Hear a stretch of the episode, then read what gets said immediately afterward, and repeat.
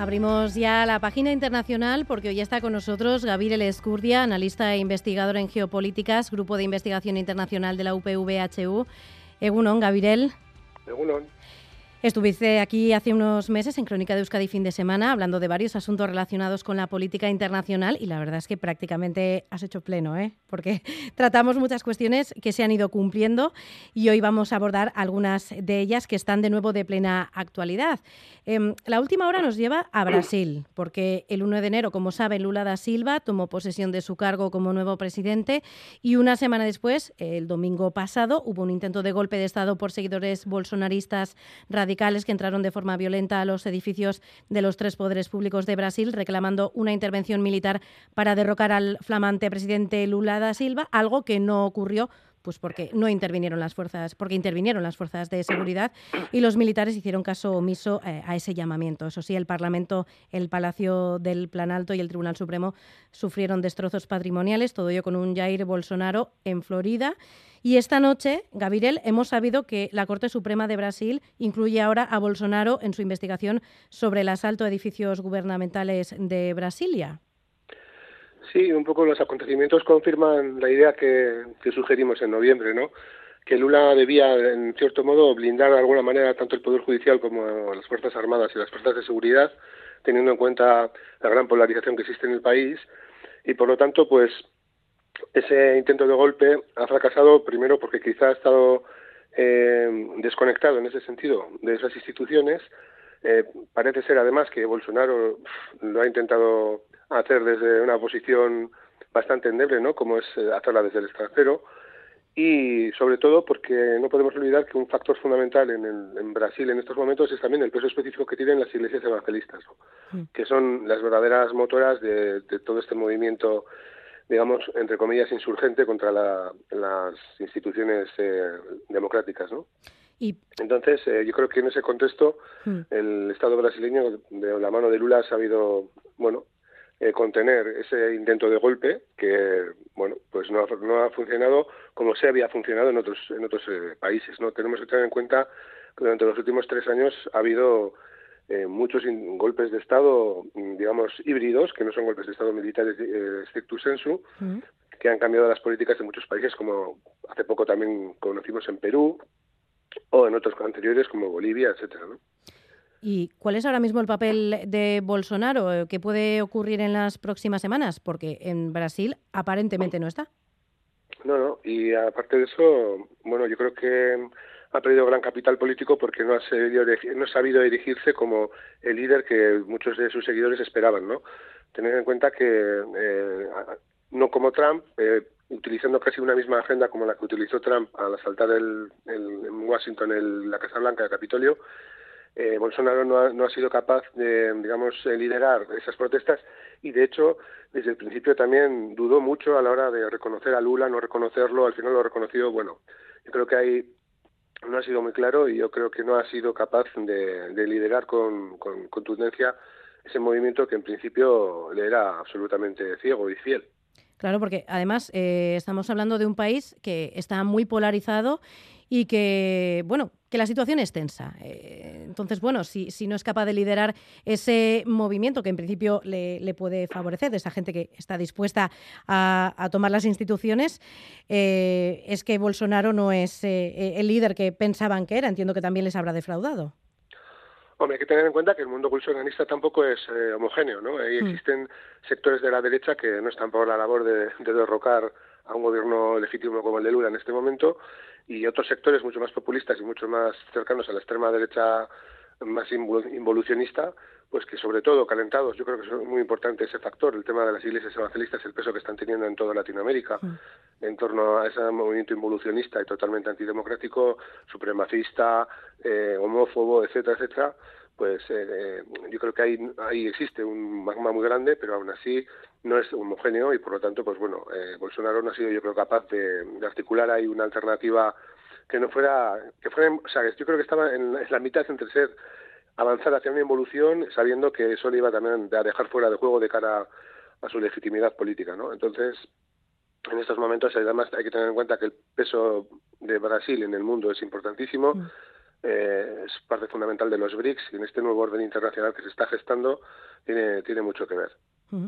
Vamos a hablar también de Ucrania, porque Rusia habla de victoria en Soledad, que Zelensky, por su parte, eh, desmiente. Se trata de una zona estratégica muy importante. Eh, no sé si tenemos la suficiente información para decir si efectivamente Rusia se ha alzado con la victoria o, o no. Bueno, a ver, victoria es un concepto bastante relativo. Lo que sí es cierto es que la zona de Soledad, como de Bakhmut o Artimios, bueno, como otras eh, zonas, otras, eh, digamos, localidades de esas zonas de frontera, digamos, que existe entre el Donbass y el resto de Ucrania, eh, son zonas muy fortificadas que durante ocho años se han fortificado de forma impresionante y, eran como la primera línea de resistencia ante la intervención rusa.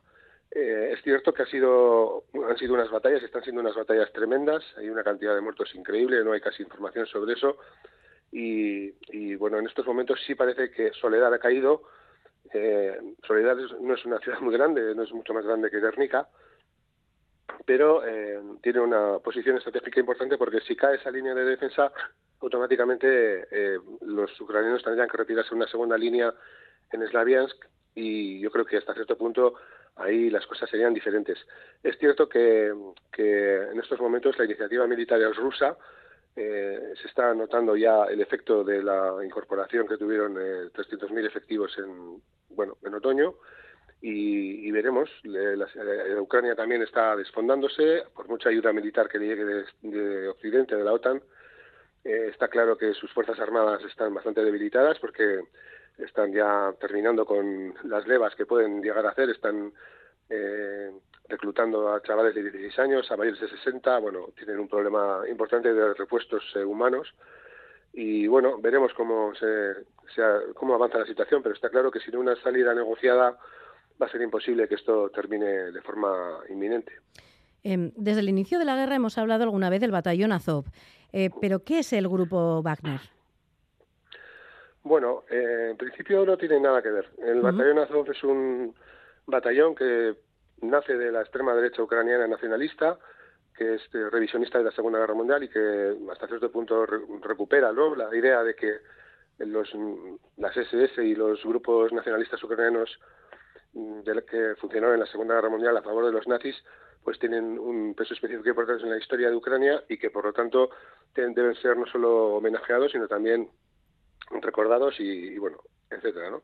Y el Estado ucraniano hasta cierto punto ha impermeabilizado ese discurso y tiene muchos ejemplos de cómo han institucionalizado y, legitimado pues eh, personajes y, organizaciones de aquella época, ¿no? Organizaciones que no podemos olvidar que participaron directamente en el holocausto de los judíos y en la matanza de más de 100.000 polacos en el, en el occidente de Ucrania, ¿no? El batallón Azov, por lo tanto, se, nace desde esa lógica, con unas nuevas generaciones, gente joven, y, sin ningún pudor pues reivindican la supremacía ucraniana, aria, etcétera, etcétera, y son profundamente rusófobos. Eh, por otra parte, bueno, no solo el batallón Azov, hay más batallones como el Azov, ¿no? El Aidar, eh, bueno, hay bastantes batallones en ese sentido, Carpathian Sich, etcétera, que tienen una lógica ideológica bastante parecida, ¿no? Y de hecho uno de los líderes de Azov es ahora mismo un alto cargo del Ministerio de Defensa ucraniano. Eh, en cambio, el, el Wagner, los grupos Wagner, son, es una empresa privada eh, parecida hasta cierto punto a las grandes empresas privadas de mercenarios o de militares profesionales que han estado eh, trabajando, luchando, combatiendo en Irak o en otros países por parte de Estados Unidos o por, parte del Reino Unido.